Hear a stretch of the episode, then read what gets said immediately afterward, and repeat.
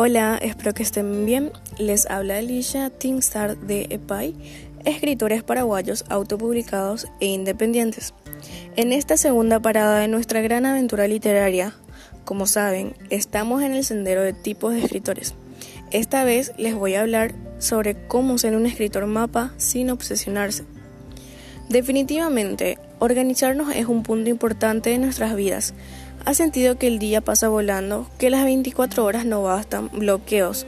¿No sabes cómo llegar a tu objetivo en la trama de tu novela?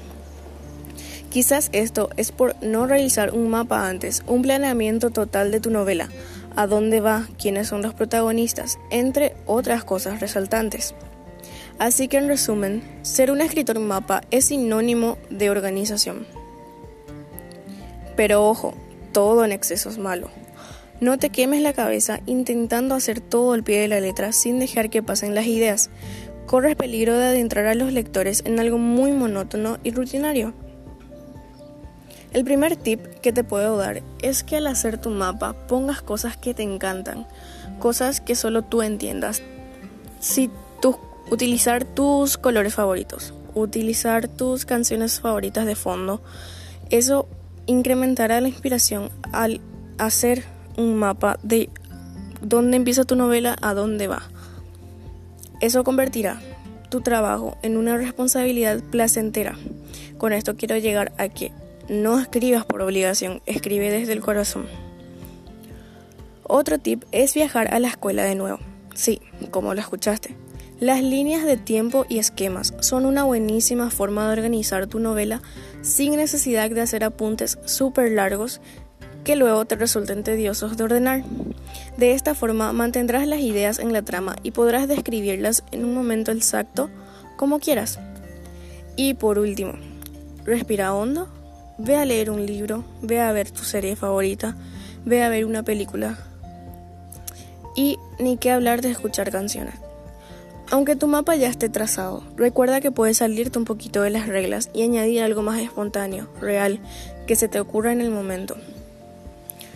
Las músicas, películas y series, como bien lo mencioné, son pasajes a abrir tu mente para poder tener una perspectiva de qué falta en tu novela.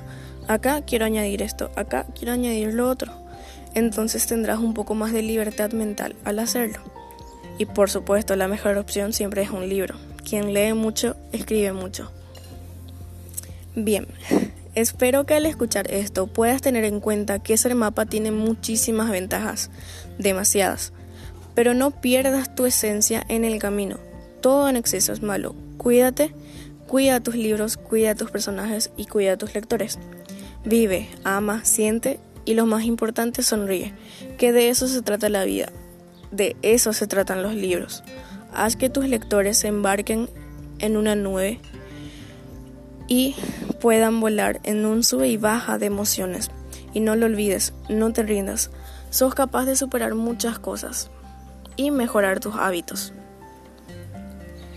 Ahora sí, mientras estoy llegando al fin de este segundo capítulo del podcast, cabe decirte que no olvides seguirnos en Instagram como arroba escritores paraguayos y suscribirte a nuestro canal para próximo contenido.